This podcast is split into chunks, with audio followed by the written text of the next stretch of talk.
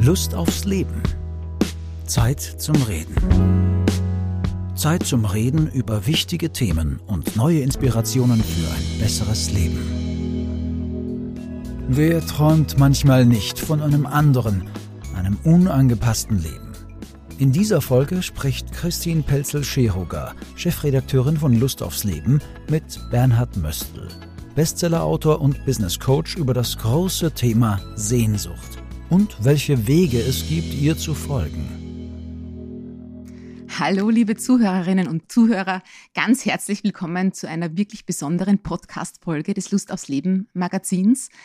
Ganz besonders schon allein deshalb, weil mein heutiger Gast fast 800 Kilometer von mir entfernt in Brașov, ich hoffe, ich spreche das richtig aus, zu Deutsch Kronstadt in Rumänien sitzt und nicht wie sonst neben mir.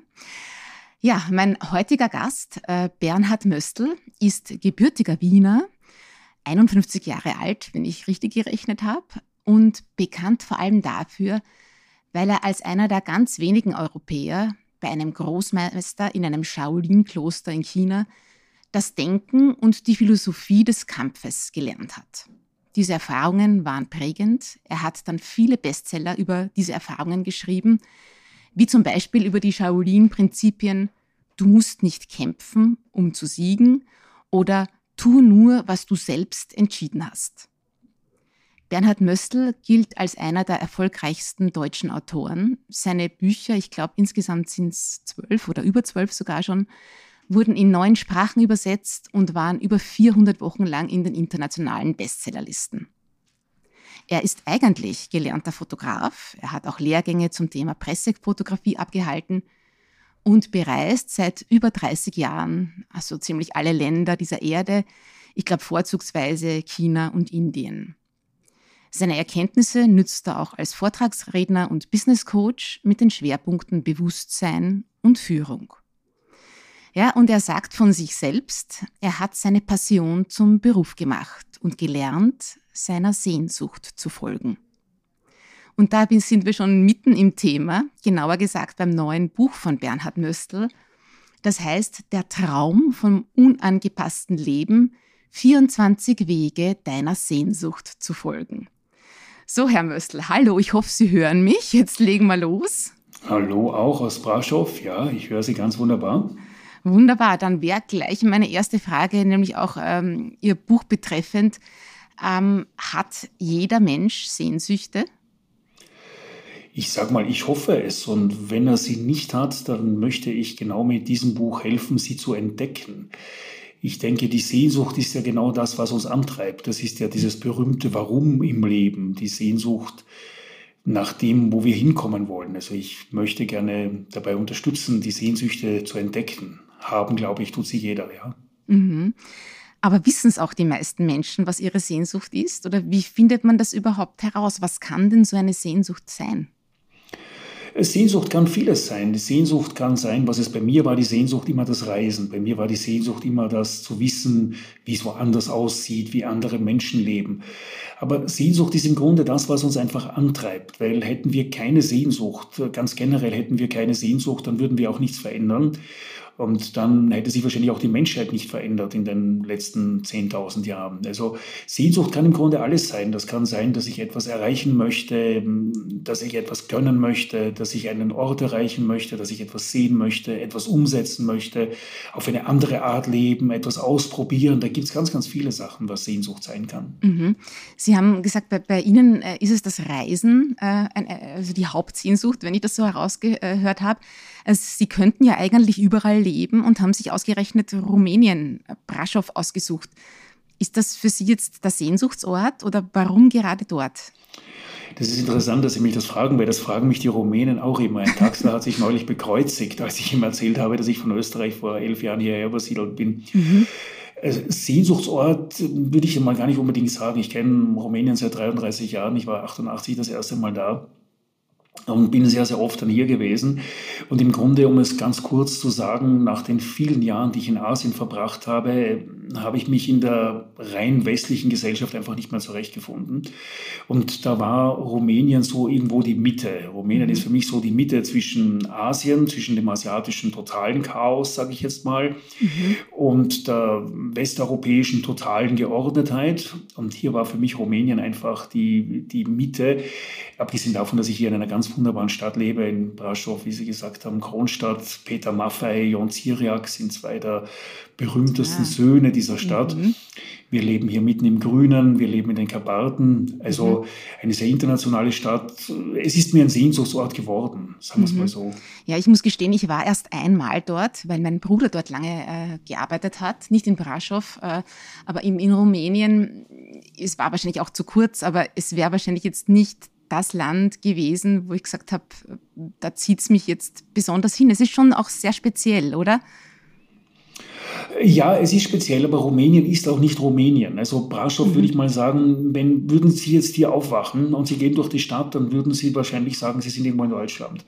Also mhm. Braschow, von dem her, wie es aussieht, ist ähnlich wie Rothenburg ob der Tauber. Das sagen es auch alle Touristen, die hierher kommen. Mhm. Wir haben hier sehr, sehr viele internationale Firmen, jetzt von Airbus Helikopters, die hier ihre Helikopter herstellen, genauso wie Autoliv, wie Ina Schäffler und so. Also ich würde mal sagen, Braschow ist jetzt auch nicht mehr unbedingt Rumänien. Mhm, mh. Eine sehr moderne Stadt. Alle, mh.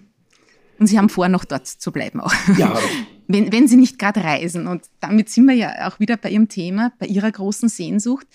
Ähm, wie ist das jetzt eigentlich in doch irgendwie der Lebensmitte? Haben Sie sich Ihre Sehnsüchte schon alle erfüllt?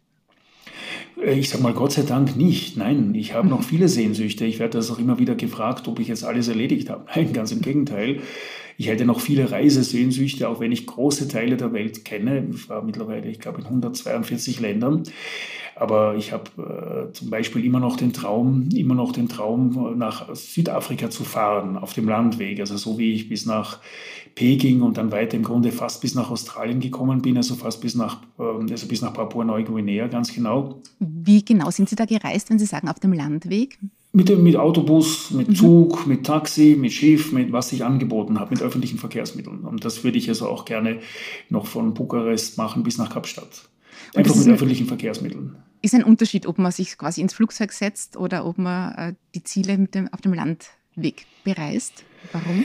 Für mich ist es ein ganz großer Unterschied, weil mhm. das Flugzeug ist sowas Neutralisierendes. Also für mich ist so ein Flughafen immer so eine neutralisierende Zone. Da gehen Sie rein, dann schaut es überall gleich aus auf der Welt mittlerweile. Also die Flughäfen sehen ja wirklich alle gleich aus, egal wo sie sind. Dann setzen Sie sich in so ein Ding hinein, warten ein bisschen und zehn Stunden später sind Sie ganz woanders. Aber Sie wissen eigentlich nicht, wo Sie sind. Und mhm. das ist der Unterschied, wenn Sie auf dem Landweg, also über Land, äh, wie man eben auch sagt, dorthin fahren, dann sind Sie ja da nicht zehn Stunden unterwegs, sondern vielleicht ein Monat, zwei Monate, drei Monate. Und Sie nähern sich diesem Ziel langsam und Sie haben immer dieses Ziel vor Augen, mhm. Äh, was ich ja im Flieger in zehn Stunden, von denen ich, sagen wir jetzt mal, acht Stunden schlafe, nicht habe. Ja, ist natürlich auch eine, eine Zeitfrage. Wir sind ja meistens so, dass wir eben insgesamt vielleicht nur zwei, drei Wochen Zeit haben, äh, sozusagen, um ein, an, an, einen Ort, an einen anderen weit entfernten Ort zu kommen. Also wenn man da jetzt schon mal äh, drei Wochen hin braucht oder noch länger, nicht, ähm, dann ist Zeit sowas wie ein Luxusgut. Und das führt mich auch gleich zur nächsten Frage, weil Sie ähm, eigentlich den Traum vom, unter Anführungszeichen, unangepassten Leben leben. Ähm, und da gehört diese Art von Reisen wahrscheinlich dazu. Oder was genau ist für Sie ein unangepasstes Leben? Für mich selber, als wir hier auch über diesen Buchtitel nachgedacht haben, ja, für mich selber ist es das Unangepasste, dass ich über meine Zeit bestimme. Das würde ich mal sagen, egal ob ich jetzt reise oder ganz egal, ganz egal, was ich tue.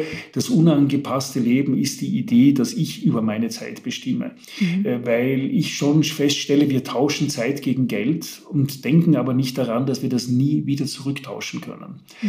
Und im Grunde steht uns allen die gleiche Zeit zur Verfügung. Wir bekommen in jeder Sekunde eine weitere dazu. Wir wissen nicht, wie lange es geht. Wir wissen nicht, wann das aufhört, dass wir eine weitere Sekunde dazu bekommen. Und äh, das unangepasste Leben ist für mich im Grunde dieses selbstbestimmte Leben. Mhm. Das zu leben, was eben meine Sehnsucht ist oder meine Bestimmung, was ich als meine Bestimmung sehe. Mhm. Jetzt ist es ja so, die, oder sehr viele Menschen ähm, erwischt irgendwann mal ein Burnout oder die können nimmer oder vielleicht sogar eine Krankheit wie Krebs und dann äh, beginnen sie so quasi das Leben neu zu denken oder sich für neue Perspektiven zu öffnen. Und ich glaube, Sie haben schon als sehr junger Mensch gesagt, ähm, dieses unangepasste Leben, dieses selbstbestimmte Leben, ich warte nicht drauf, bis das von außen irgendwas kommt, dass ich neu denken muss, sondern das war immer schon irgendwie in Ihnen. Ähm, können Sie uns das vielleicht ein bisschen erklären? Ich glaube, Sie haben ja eigentlich Fotografie äh, gelernt oder war das da schon der Wunsch, äh, eben zu reisen, äh, überall irgendwo zu Hause zu sein, nicht verwurzelt zu sein? Dieses Unangepasste interessiert mich so. Wo haben Sie da Grenzen gesprengt, die für jetzt für einen, sage ich mal, normalen Menschen jetzt ähm, nicht, nicht so üblich sind? Ja, also ich hatte als Kind immer zwei Wünsche. Mhm. Ich wollte fotografieren und ich wollte reisen. Ich wollte immer wissen, wie es woanders ausschaut. Das war schon als Kind meine Faszination. Ich habe Postkarten gesammelt, bin in die Reisebüros gegangen, habe mir dort die Kataloge geholt. Das war ja die einzige Möglichkeit, um zu wissen, wie es woanders ausschaut. Und ich habe immer schon gewusst, und deswegen sage ich auch immer, das nehme ich jetzt mal vorweg, wenn ich gefragt werde, ob ich mutig war. Nein, ich war gar nicht mutig. Ich sage immer, ich hatte nie den Mut gehabt, ein Leben zu leben, das mir irgendwann hätte leid tun können. Und deswegen, schon als Kind habe ich gewusst, ich will mal ein Reisender werden. Ich hatte so als neun, zehn, elfjähriger fantasiert davon. Das war so von Märchen inspiriert, vom großen Abenteuer. Und alles, was ich getan habe, wenn ich in der Schule gelernt habe, was immer, das habe ich alles mit diesem Ziel getan, dass ich irgendwann auf dieses große Abenteuer Abenteuer gehen würde. Und ich wollte auch immer ein Kosmopolit sein. Ich wollte immer immer jemand sein, der überall zu Hause ist. Und ich hatte irgendwie nie diese, diese Verwurzelungsidee. Und ich glaube, das ist das, was mich auch heute auszeichnet. Ich bin tatsächlich ein Kosmopolit. Für mich macht es mhm. keinen Unterschied, ob ich mit jemandem ein Bier trinken gehe in Peking, in Wien oder in Bukarest. Das macht mhm. einfach keinen Unterschied. Sie brauchen das wahrscheinlich sogar, dieses ähm, überall sein zu können, sage ich jetzt mal. Sie würden sich wahrscheinlich eingesperrt fühlen, wenn, wenn man sie so zur Sesshaftigkeit zwingen würde. Das haben Sie jetzt schön definiert, ja. Jetzt sind Sie aber eben vor allem auch geprägt durch Ihre Erfahrungen im Shaolin-Kloster. Ähm, haben Sie auch äh, eben eine, eine, eine, möchte fast sagen, buddhistische oder liege ich da falsch oder eine Zen-Denkweise sich angeeignet und sind eben auch als Coach sehr erfolgreich. Ähm, ist diese Sehnsucht nach einem anderen Leben, nach dem Ausbrechen, kommt Ihnen das auch als Coach immer wieder unter, dass Leute sagen, ja, mir fehlt irgendwas, ich meine, eigentlich ist alles okay, aber das kann noch nicht alles gewesen sein. Und was raten Sie diesen Menschen dann?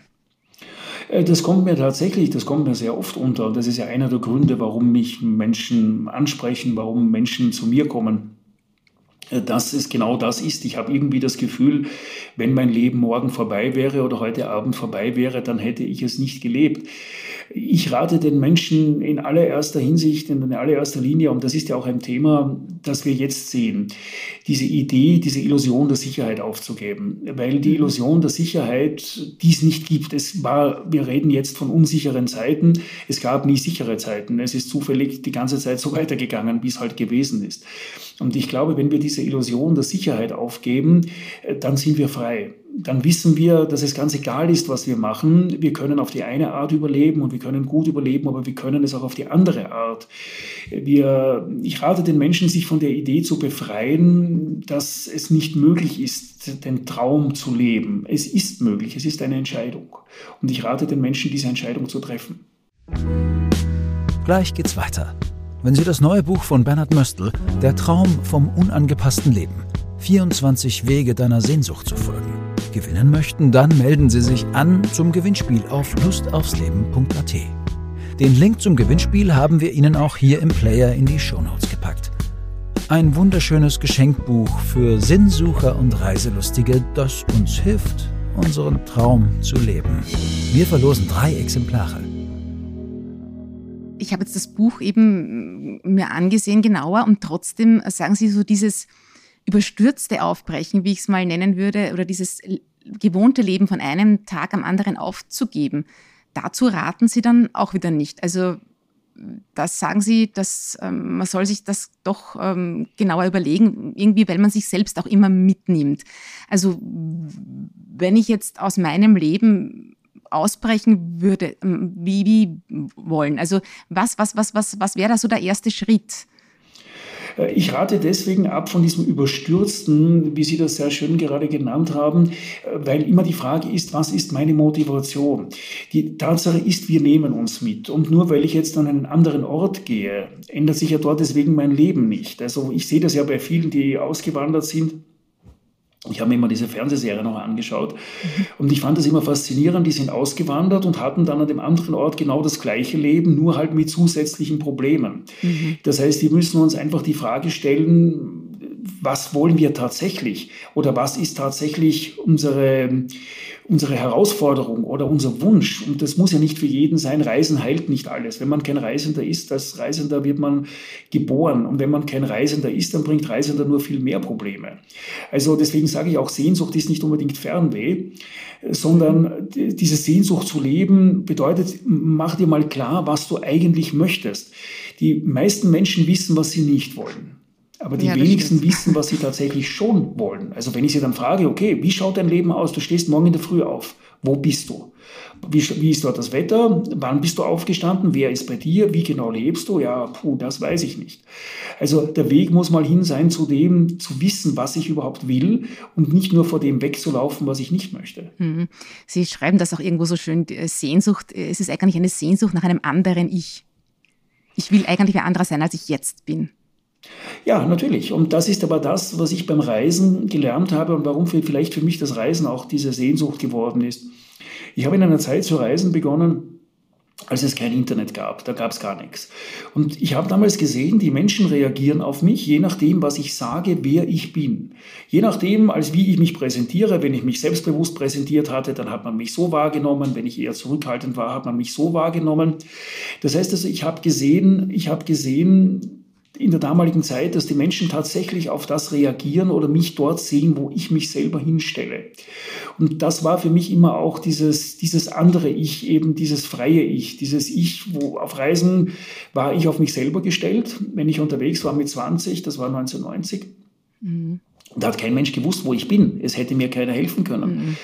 Aber es war halt das Ich, das alles aus mir herausgeholt hat. Und deswegen ist für mich diese Sehnsucht nach diesem anderen Ich, nach dem, dass wir tatsächlich sind, nach dem, dass wir tatsächlich können.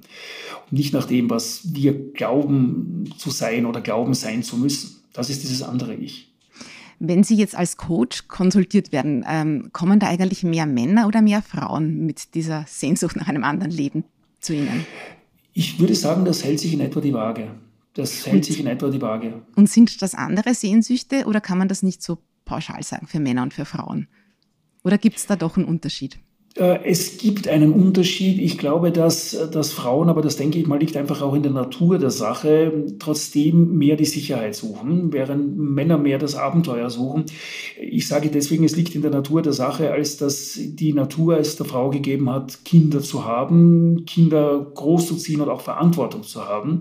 Ich glaube, dass einfach eine Frau von der Natur her ein ganz anderes Verantwortungsgefühl hat als Männer oder als ein Mann, ganz generell. Das sehe ich auch bei mir selber. Mhm. Und äh, dass sich das so gesehen, so gesehen unterscheidet. Insgesamt aber würde ich sagen, ist der Traum, einfach das Leben leben zu wollen, das ist, glaube ich, bei beiden, bei beiden Geschlechtern gleich. Und dieses angeblich größere Verantwortungsgefühl, das Frauen haben, ist das ein Hemmschuh, ein Hindernis oder ist das, wie sehen Sie das? Nein, überhaupt nicht, überhaupt nicht. Aber ich bewerte das auch nicht. Ich glaube, mhm. das ist nicht etwas, das wir in irgendeiner Form bewerten können, weil es ist einfach vorhanden. Und es gibt ja ganz generell Menschen, die, die sind extrem draufgängerisch. Das bin ich zum Beispiel nicht. Ja, ich bin, deswegen würde ich auch nicht sagen, ich bin kein mutiger Mensch, weil ich würde mich nie jetzt wie Felix Baumgartner aus 38 Kilometer ohne Fallschirm runterstürzen. Das äh, bin ich einfach nicht. So wird man geboren, denke ich mal. Und das Gleiche ist eben dieses Verantwortungsgefühl, das ich habe. Das kann natürlich, es kann natürlich ein Hemmnis sein, äh, wenn ich es als Ausrede verwende. Mhm. Aber da sind dann wieder Männer wie Frauen gleich. Mhm. Also wenn ich jetzt sage, ja, puh, ich kann nicht, weil ich muss ja hm, zuerst auf den achten und dann muss ich auf den aufpassen und dann ist es der Hund und dann ist der Hund gestorben, aber dann ist es die Katze meiner Mutter und das kann ich deswegen nicht wenn ich das vorschiebe, wenn ich sage, ich suche eine Ausrede, dann sollte ich gleich sagen, okay, ich will es halt nicht. Ich will nicht wegfahren. Das ja, da steckt dann nicht. wahrscheinlich auch Angst dahinter, die Angst vom Ungewissen, oder? Das ist ja vielleicht überhaupt die häufigste äh, Ausrede, warum wir dann unsere Pläne nicht verwirklichen oder unseren Sehnsüchten nicht folgen. Also wie sehen Sie das? Was hemmt uns denn am meisten daran, wirklich äh, das Leben zu leben, von dem wir träumen? Es hemmt uns das, dass wir, wie Sie sagen, die Angst vor dem Ungewissen, die aber im Grunde, wie gesagt, unsinnig ist, weil es ist ja auch das andere nicht gewiss. Wir wissen ja so oder so nicht, ob es so weitergehen wird, wie es bisher weitergegangen ist. Aber es ist, ne? äh, ja, nicht nur, es ist auch eine gesellschaftliche Sache. Mhm. Wenn ich heute irgendetwas, wenn ich heute, sagen wir mal unter Anführungszeichen, aussteige und ich scheitere, dann sagt jeder, naja gut, hey, wir haben es dir ja gesagt, warum bist du denn nicht Schuster, bleib bei deinen Leisten und ich weiß nicht was alles. Mhm bei deinem Leisten. Also das würde niemand verstehen. Wenn ich jetzt scheitere in einem ganz normalen Leben und ich bekomme halt den Burnout oder wie Sie es vorher angesprochen haben, sterbe an Krebs, naja gut, mein Gott, das ist halt so. Also das ist ja auch eine Frage der gesellschaftlichen Akzeptanz und ich glaube, dass das die größte Angst ist. Wie erkläre ich das der Gesellschaft, wenn das daneben geht und dann muss ich mir nachher anhören, ja, das war doch eh klar und so weiter. Also die Letzten Angst vom Scheitern Leben. eigentlich, oder? Ist es dann? Die Angst vor einem gesellschaftlich nicht akzeptierten Scheitern. Mhm, mhm, mhm. Ja, und diese Angst kann man wahrscheinlich auch schwer jemandem nehmen. Oder was kann jemand tun, damit diese Angst ein bisschen weniger wird?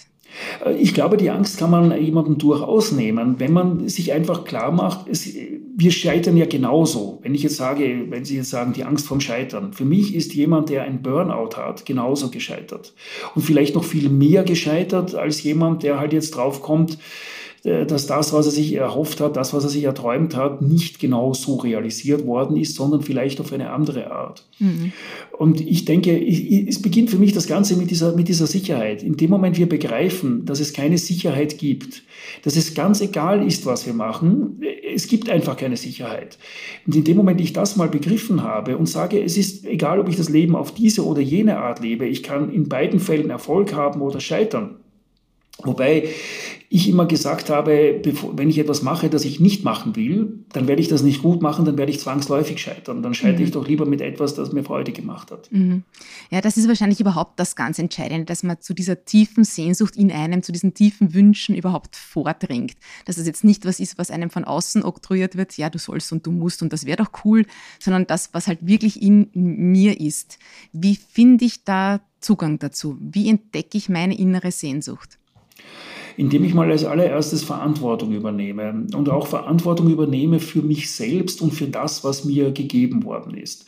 Weil ich merke in meinen Coachings sehr, sehr häufig, dass Menschen nicht zu dem stehen wollen, das sie können. Das ist immer so eine meiner Fragen. Eine meiner Fragen ist immer, jeder Mensch hat eine Fähigkeit, die ihm, wenn es darauf ankommt, das Leben rettet. Was ist deine? Mhm.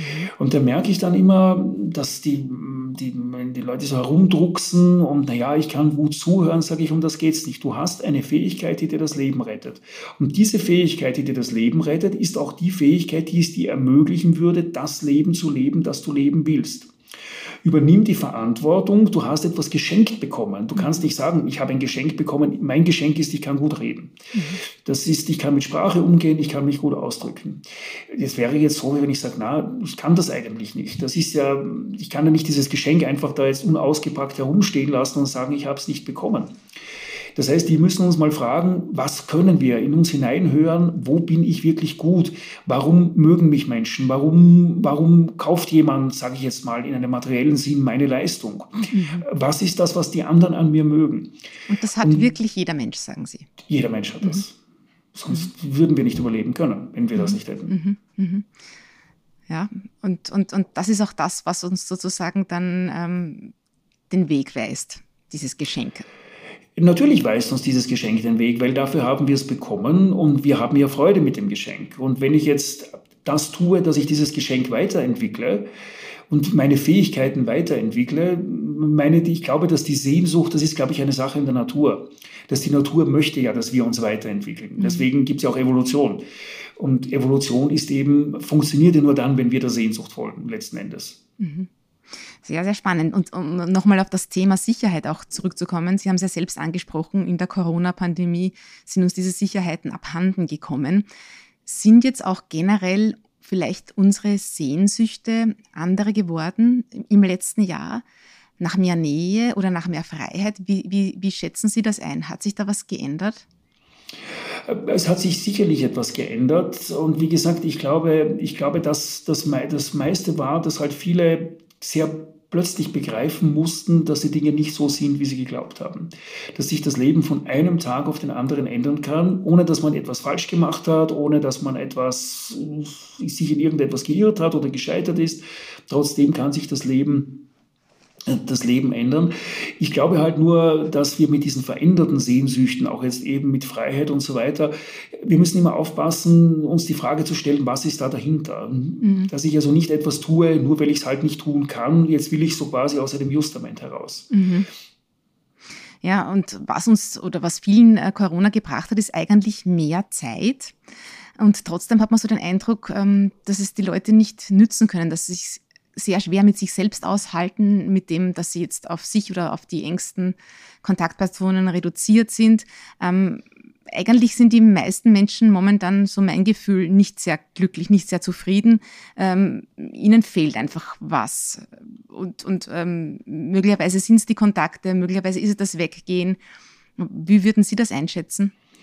Äh, das äh, haben Sie sicherlich recht, aber ich glaube, das, was den Menschen am meisten fehlt, ist vielleicht ein falscher Ausdruck. Was hier falsch läuft, ist dieses Warten darauf, dass es ein Nachher gibt. Mhm. Es wird ein Nachher geben in der einen oder anderen Form, aber diese Idee, zu etwas zurückzukehren, ist meiner Meinung nach eine unsinnige. Das ist so, sage ich immer, als würden wir darauf hoffen, dass die DDR zurückkommt oder in mhm. Rumänien, dass Ceausescu zurückkommt. Der wird nicht mehr zurückkommen. Vielleicht passiert etwas Ähnliches, das ist jetzt nicht etwas Erstrebenswertes, nicht falsch verstehen, mhm. aber mhm. von der Idee her, die Geschichte ist noch nie zurückgegangen. Und dass wir aber in diesem Hoffen und in diesem Warten, ja, wenn das dann endlich ist, vergessen, dass wir jeden Tag leben. Egal wie die Situation ist, wir sind am Leben und jeder Tag ist Leben.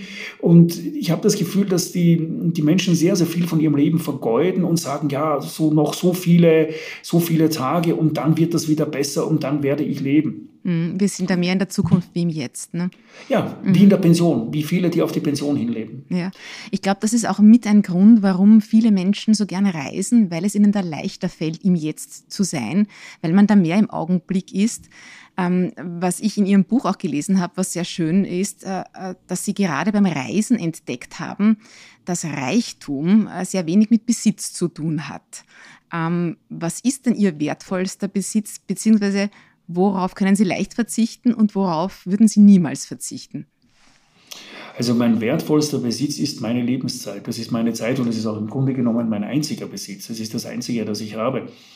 Und deswegen zwingt mich auch das Reisen, es zwingt mich bis heute im Hier und Jetzt zu sein, weil ich auf so viele Dinge achten muss, achtsam sein muss. Ich verstehe vielleicht nicht, was um mich geredet wird. Was will der von mir? Warum kommt der jetzt da auf mich zu?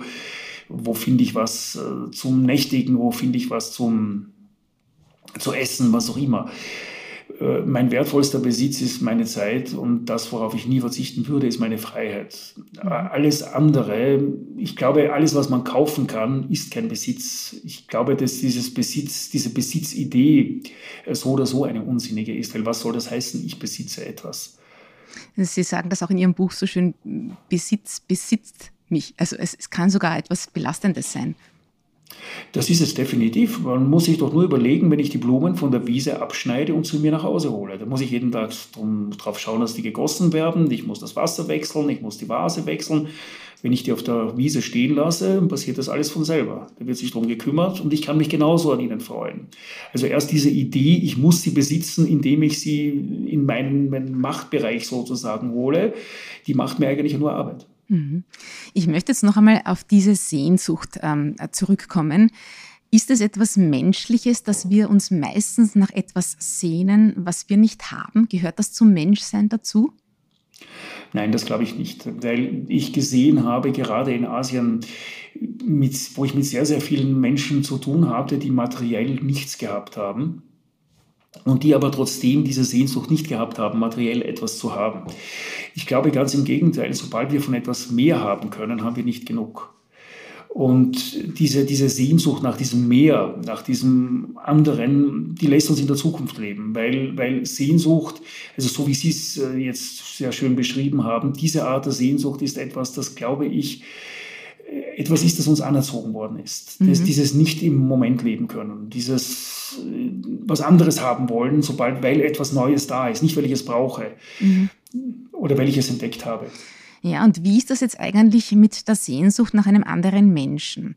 Ähm, das ist ja etwas, was viele Menschen spüren, weil dieser Mensch vielleicht gerade nicht da ist oder vielleicht auch, weil ich jemanden liebe, der nicht zu haben ist. Wie kann ich damit umgehen? Das ist schon auch eine Sehnsucht. Ja, das ist eine Sehnsucht, eine wichtige Sehnsucht, sage ich jetzt mal, und das ist auch eine schöne Sehnsucht. Aber ich sage immer, Sehnsucht wird, wenn wir nicht aufpassen, wir Aber Sehnsucht. die kann es ja wehtun. Also ich weiß nicht, das, das wollte ich gerade sagen. Das ja. hat schon Buddha gesagt, nicht das mhm. Leid. Und das Leid entsteht durch die Gier. Und ich denke, wir müssen die Sehnsucht von der Gier abgrenzen. Dass ich, dass ich mich danach sehne, jemanden zu sehen, ist so lange schön, solange es mir eben nicht wehtut. Weil da kommt der Punkt, wo ich dann akzeptieren muss, dass es eben jetzt so ist. Das ist mit allem so. Das ist auch das, was ich immer sage mit dieser jetzigen Situation. Ob es mir passt oder nicht, die Situation ist, wie sie ist. Und die Frage ist, wie ich damit umgehe. Auch die Sehnsucht nach dem Reisen und so weiter. Ich kann mich jetzt verrückt machen damit und sagen, ich kann jetzt nicht reisen und ich kann ununterbrochen daran denken oder dass ich den anderen Menschen nicht sehen kann. Aber für mich hat das viel mit Akzeptanz zu tun. Mit mhm. der Frage, wie gehe ich damit um? Ich sage, okay, ich würde ihn gerne sehen und das ist auch schön. Und es ist auch schön, ihn zu lieben. Das ist auch der Grund, warum ich kein Buddhist bin weil Buddha genau das sagt, dass wir das nicht tun sollen. Aber äh, sobald es beginnt, mir Leiden zu verursachen, geht das irgendwie zu weit. Ähm, also es gibt ja tatsächlich diese unerfüllte Sehnsucht. Ist das jetzt was Gutes oder soll man sagen, na, das kann nie klappen, äh, ich schminke mir das besser ab? Oder kann unerfüllte Sehnsucht oder auch ein unerfüllter Traum letztlich auch etwas Schönes und Gutes sein? Ich glaube, dass, dass unerfüllte Träume was, was sehr Wichtiges sind sogar. Und weil ich auch immer sage, wir müssen größer träumen. Wir müssen so groß träumen als irgendwie möglich. Weil wir ja so oder so jetzt ganz generell, wenn wir jetzt auch von unserem Leben reden, wir erreichen ja so oder so nie 100 Prozent von dem, das wir uns erträumen. Also schon von dem her spricht alles dafür, so sogenannten unerfüllten Träumen, solange wir sie nicht als unerfüllbar für uns selber bezeichnen, diese Träume zu haben. Und ich glaube, dass uns gerade diese diese Träume, dieses, diese sozusagen unrealistischen Träume, und damit schließt sich auch der Kreis, uns dorthin bringen und uns weiterbringen. Wenn ich auf mein Umfeld gehört habe, jeder hat mir gesagt, Fotograf, ein brotloses Gewerbe, vom Bücherschreiben kann man nicht leben, ich weiß nicht was. Mich hat das aber einfach nicht interessiert. Ich habe meine unerfüllten Träume verfolgt. Mhm. Und sich damit sehr viele Träume erfüllt. Aber jetzt gibt es vielleicht dann doch ähm, einen Moment, also ich weiß jetzt nicht, wenn ich jetzt davon träume, ich möchte Schriftstellerin werden oder Schauspielerin, äh, gibt es dann nicht mal einen Punkt im Leben, wo man sagt äh, oder wo man sich eingestehen muss, ja, dieser Traum wird sich nie erfüllen. Wie kann ich damit dann umgehen? Das ist doch eigentlich etwas sehr Trauriges, oder? Wenn ich mir mal eingestehen muss, das war eine große Sehnsucht, das war ein großer Traum von mir, aber eigentlich ist es nicht sehr realistisch, dass daraus etwas wird. Ich, wie, wie, was raten Sie da Menschen? Ja gut, das ist jetzt mal die Frage, wie ich meinen Traum definiere. Wenn ich meinen Traum definiere, ich möchte mit 16 Jahren weltberühmt sein, dann wird das nichts mehr werden. Das muss ich tatsächlich sagen, wenn, wenn das mein Traum gewesen wäre, dann hätte er sich nicht erfüllt. Äh, ich rate zum einen dazu, dass wir halt unsere Träume so definieren, dass sie erfüllbar bleiben letzten Endes, weil ansonsten Ansonsten werden sie irgendwann, ja, wie Sie sagen, ansonsten werden sie irgendwann. Sind das so Seifenblasen, ne? Zum, zum, ja, und sie werden irgendwann zum Leiden, aber zum mhm. anderen auch, und das ist, glaube ich, der ganz wichtige Punkt, Energie folgt der Absicht. Das heißt, wir müssen mit uns auch so weit ehrlich sein, uns zu überlegen, warum erfüllen sich denn unsere Träume nicht? Also, ist es mir wichtiger, ein Buch zu schreiben oder ist es mir wichtiger, nicht zu scheitern? Habe ich Angst vor etwas? Ist es mir wichtiger, meiner Angst zu folgen oder meinen Träumen? Und ich muss ja dann meine Träume nur dann begraben, wenn ich sagen muss, okay, ich habe es, es eigentlich nicht vor, sie zu verwirklichen. Weil letzten Endes ist es meiner Meinung nach so, wenn wir etwas wirklich wollen, wenn wir etwas wirklich, wirklich, wirklich wollen, dann können wir es erreichen. Mhm. Und gut, es gibt jetzt vielleicht eine Ausnahme, wenn ich jetzt in einen Menschen total verliebt bin, den ich nicht bekommen konnte und dieser Mensch stirbt. Gut, dann muss ich sagen, okay, das war ein Traum, der sich halt leider nicht erfüllt hat. Aber ansonsten bin ich der Meinung, dass wir für die Erfüllung unserer Träume durchaus selbst zuständig sind. Und Sie glauben auch, dass sich viel mehr realisieren lässt, als wir vielleicht für möglich halten. Das ist das, was ich in Asien gelernt habe. Und ich werde immer gefragt, was ist der Unterschied zwischen Europäern und Asiaten? Die Europäer fragen, ob es geht, und die Asiaten fragen, wie es geht. Der Asiate sagt, sorge dafür, dass es geht. Aber hoffe nicht oder erwarte nicht von anderen.